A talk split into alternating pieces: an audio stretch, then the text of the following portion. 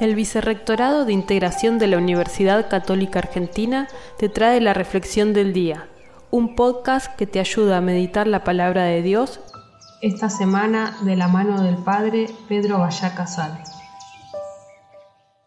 En el Evangelio de este domingo 18 de septiembre, Jesús alaba la astucia del servidor eh, que mm, pone por encima del valor del dinero su salvación o su rescate. ¿no?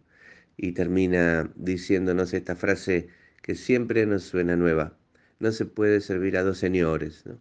no se puede servir al mismo tiempo a Dios y al dinero, porque los dos son eh, celosos y piden todo de nosotros. Y entonces está en nuestro terreno o en nuestra decisión eh, a cuál de los dos le damos lo mejor de, de, nuestra inteligencia, de nuestro corazón, de nuestro amor. ¿no?